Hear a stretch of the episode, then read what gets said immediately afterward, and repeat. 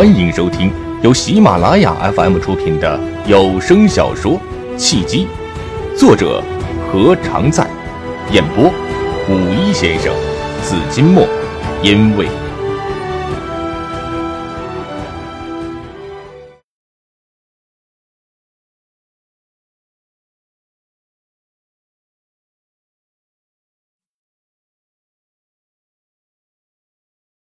第十三章。细节见高低，谈吐见人品。不是信不信的问题，是包瑞杰的拳头已经落在了穆恩的身上。穆恩再敬包瑞杰是上司，也不能白白挨打呀。他用力挣脱了包瑞杰，就想逃跑，不料才一挣脱，忽然感觉一团东西从天而降，从头到脚的让他淋了个精湿。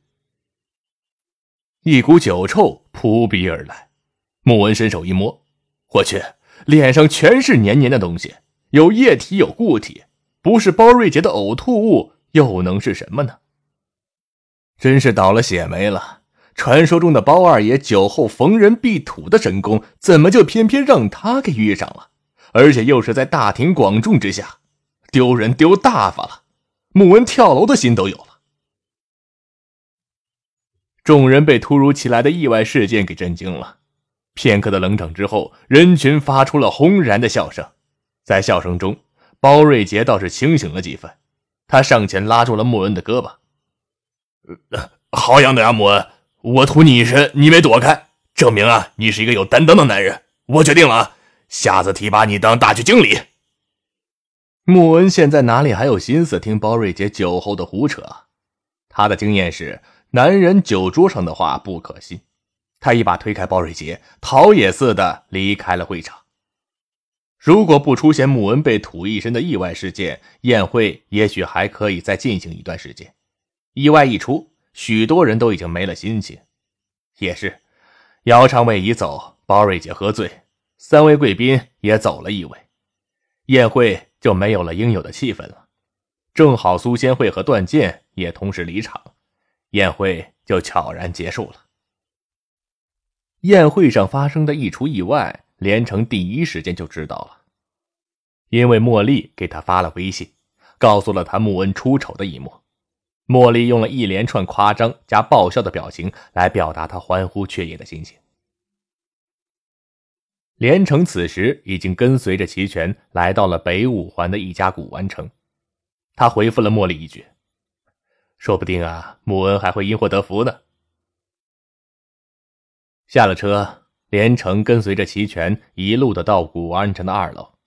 齐全的两名助理亦步亦趋，跟随在左右。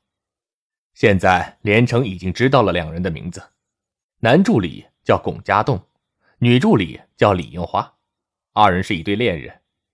龚家栋长得人高马大，如同铁汉一般，身高足有一米八。李樱花长得娇小玲珑，身高不到一米六，不过二人站在一起，倒是颇有几分的夫妻相。齐全不说话，只顾走个不停，连城和罗毅也不方便问个清楚，就沉默的跟在身后。走了半天，才七拐八拐来到二楼一个名叫雅士的店铺。古玩城内都是出售各种手串、玉器以及文玩的店铺。雅士的布置和大部分的店铺不太一样，里面只摆放了一张旧船木改造的茶台，并没有摆放出售物品的柜台，整个房间里显得空空荡荡的。在房间的一角有一张桌子，桌子看上去是很有些年头了，古朴而典雅。再仔细一看，在桌子下面扔了一堆乱放的木头，木头奇形怪状，有的是树根。有的是竖条，有的是不规则的形状，不知道是什么东西。坐下之后，齐全也不发话。龚家栋和李樱花泡了一壶普洱，为每个人倒了一杯。罗毅有几分局促，抿了一口茶，不知所措的东看西看，等齐全开口。齐全却似乎神游物外了一样，眼脸低垂，轻轻的把玩着手中的金刚菩提。一言不发。齐全摆的是什么龙门阵呢？罗毅用脚踢了踢连城，沉默的对坐太尴尬了，他坐立不安，想让连城打破沉默。连城却并不回应他的暗示，目光直直的盯着桌子下面的一堆木头不放。罗毅心中不解啊，一堆烂木头有什么好看的？连城是傻还是故弄玄虚啊？于是他又悄悄的碰了碰连城的胳膊。连城早就看出了罗毅的不耐烦，他悄悄的向罗毅做出了一个稍安勿躁的手势，然后继续沉默着打量着桌子下面的木头。罗毅鼻子都气歪了，连城摆什么谱，发什么神经啊？好不容易和齐全面对面的坐在了一起，不说话聊天，一个人发什么神，看什么木头啊？破木头有什么好看的？但是不管罗毅怎么气愤和不解，连城依然不理他，甚至还站了起来，走到了木头跟前，蹲了下来，拿了一块木头，仔细的端详起来。连城的举动让罗毅气得差点骂连城。如果不是齐全在场，他早就过去朝着连城的屁股踢上了一脚，然后质问连城为什么这么二。让罗毅怎么都没有想到的是，就在连城蹲在地上翻看一堆烂木头时，一直面无表情的齐全忽然露出了一丝会心的微笑。随后，齐全也起身来到了连城的身边，和连城一样蹲在地上翻看着桌子下面的木头。这块啊，是我从一个老头手里收来的，是真正的拆房老料。你不要被他表面上的漆给骗了啊！看看侧切面，是上等的小叶紫檀，而且还有金星和牛毛纹。这可是真正的五年一年轮、八百年始成材的印度小叶紫檀，从汉代以来就被认为是最名贵的木材，被世人称为木中之王啊！说话间。齐全拿起了一块十分不顺眼的木头，长约一米，宽约二十公分，像是一段窗框，上面还漆着黄漆。他倒转过来，将侧面呈现给了连城面前，哈哈一笑：“哈哈，如果不是我识货呀，差点就错过了这么一块上好的上等老料。连城啊，你说这块老料如果做成了珠子，得值多少钱啊？哎呀，做成珠子呀，就暴殄天物了。”连城其实并不是真的对老料有研究，一眼就看出了齐全藏宝的地方。以他的财力，他不可能接触到真正昂贵的老料和好料。只是他从房子的布置和细节中发现了端倪。不说茶台所用的旧船木，就说角落不起眼的桌子，也是价值不菲的黄花梨木。但连城可以认出旧船木和黄花梨木。却认不出桌子下面的一堆木头都是什么材质，毕竟这堆木头胡乱的扔在桌子下面，木头上面已经落满了灰尘，就像是一堆随时都会被清理出去的生活垃圾一样。只是善于观察的连城在一进房间的时候就注意到了一个细节：房间旧船木和黄花梨木的桌子，以及名贵的茶壶，或者是博古架上的花瓶、玉器和玉石。任何一个都是几万甚至十几万以上，齐全都没有多看一眼，反倒是第一时间把目光落在了桌子下面的一堆木头之上，并且停留了几秒钟，直到确认桌子下面的木头安然无恙，他才收回了目光。尽管齐全的动作不着痕迹，但在一向细致入微的连城眼中，一切都看得分明。每个人都有自己的习惯性动作。就算掩饰的再好，也会惯性成自然，在不经意间流露出来。同样，每个人也都会有自己在意的东西，就算再假装不在意，也会在无意之中投入过多的关注。房间中有那么多价值不菲的东西，齐全并没有多看一眼，却几次对一堆木头投去了关切的目光。这就说明了这堆木头。比房间中的所有的东西都宝贵，不管是实际价值上的宝贵，还是在他心目中的分量宝贵。总之，整个房间中，齐全最在意的东西，就是黄花梨桌子下面的一堆看似火烧棍的木头。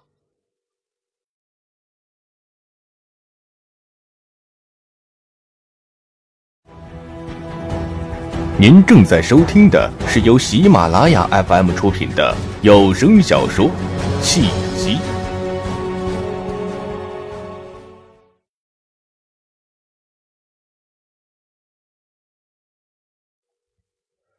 以齐全的眼界和财力，不用说，这些木头都是极品的好东西。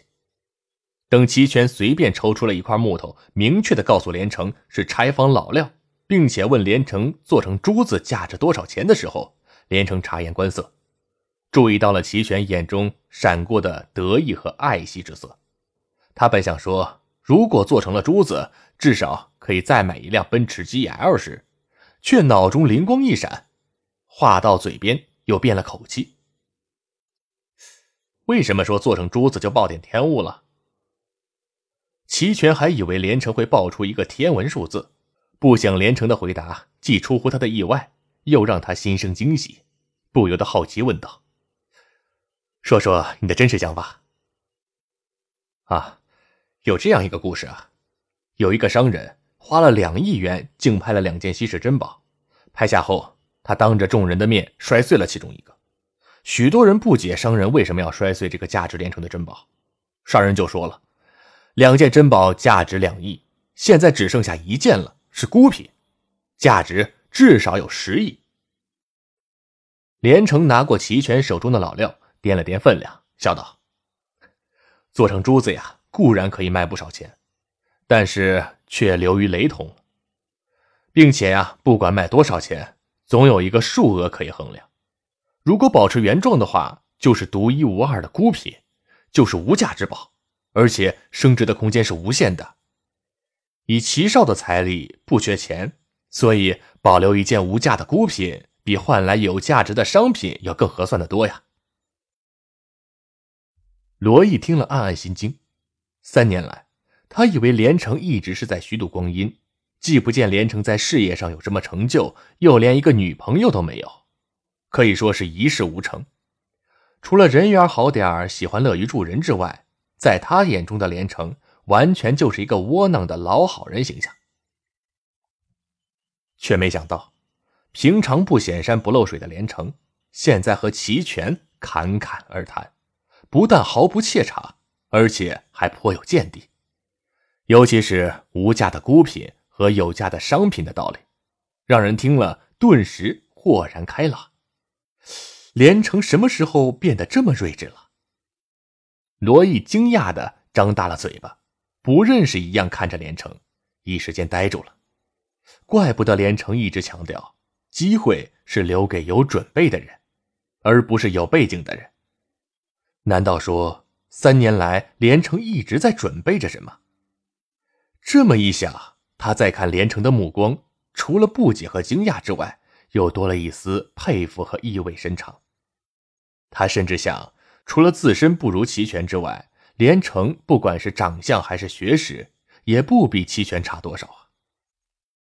齐全没说话，一拍连城的肩膀，站了起来，回到了座位上，慢条斯理的喝了一口茶，才说：“连城，如果做生意的话，你肯定是一个精明的商人。你以前做过生意吗？”连城也坐回了座位上，大学一毕业啊，就进了安度公司，一直都干到现在了。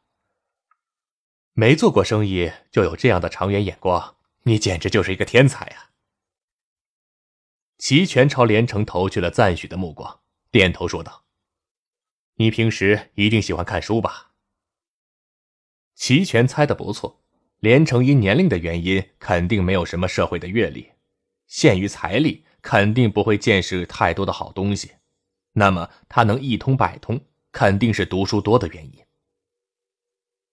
我不是天才，只是平时喜欢看书，书看多了就知道的多了。而且呀，我分析问题不是从商业的角度分析，而是从人性分析。我觉得呀，一个人不管是商场中人还是官场中人，只要是人，所有的行为都是在人性的规则之内。连城见他和齐全的关系有进一步加深的迹象，心中更是信心十足。一个人。可以生而平凡，但只要有一颗不甘于平凡的心，并且愿意努力奋斗，就一定可以通过不懈的努力而活得不平凡。一命二运三风水，四积功德五读书。古人是十年寒窗无人问，一举成名天下知。现在是知识改变命运。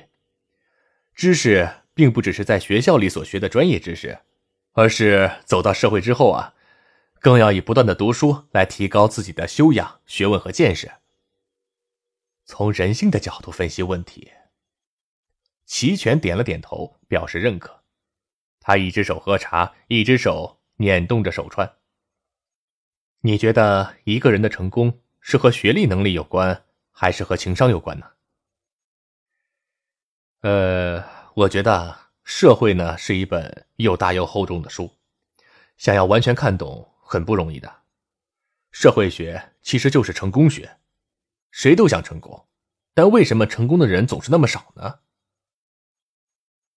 要说到理论上的成功，连城可以聊上一天一夜。他平时没事的时候就在不停的读书，成功学、人际关系学以及各种励志的小说。但他知道，在齐全面前不能泛泛而谈，必须要切中要点。就是因为许多人并不知道这样的一个关系：社会学就是成功学，成功学就是人际关系学。所谓高智商，就是让自己高兴；所谓高情商，就是让别人高兴。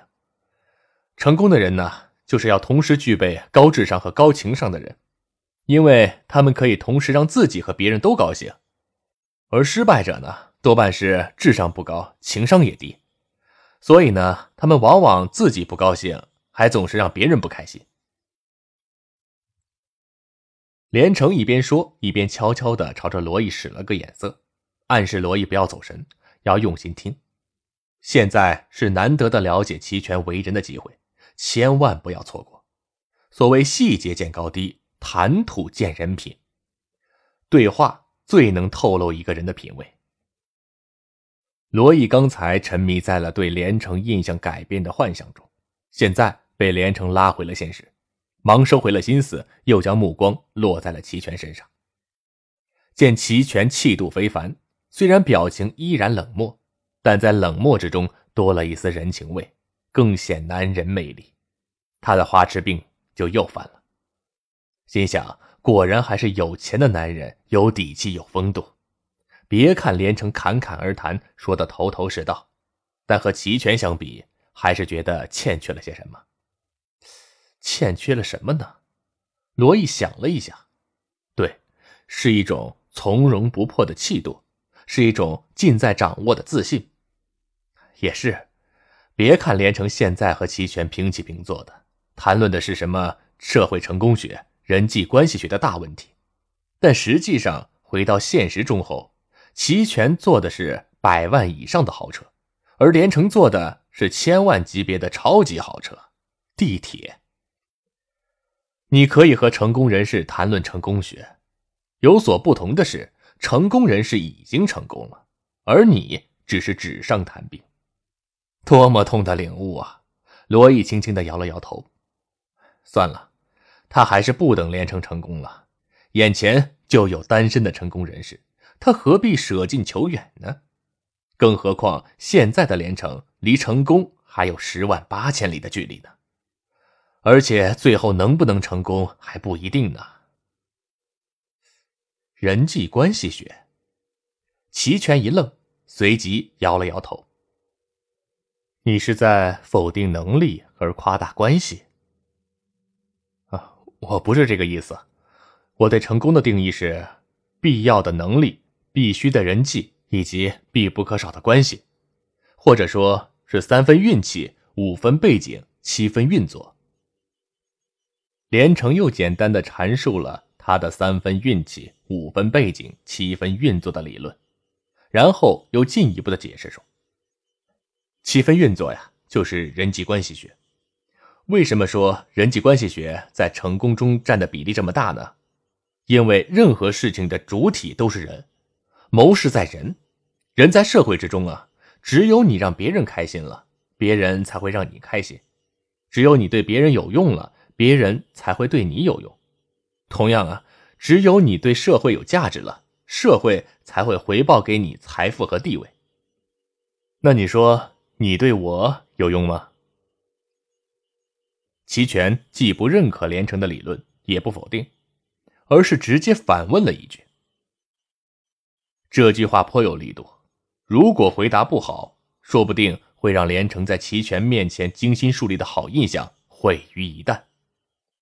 罗毅也一下收回了花痴心思，微微紧张的看向了连城。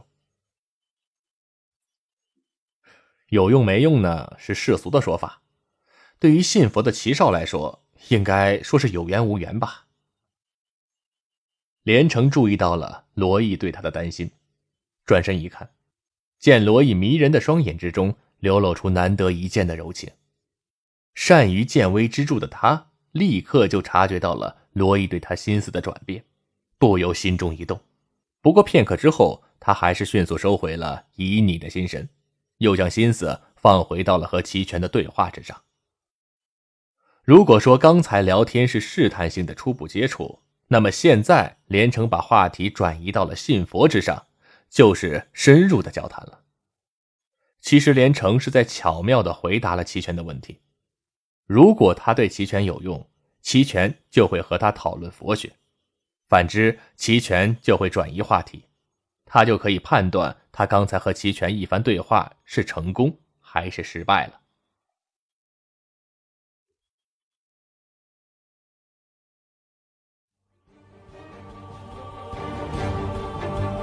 各位听众朋友，本集已播讲完毕，感谢您的收听。如果有喜欢我声音的朋友，请您点赞。留言，您的支持就是我最大的动力。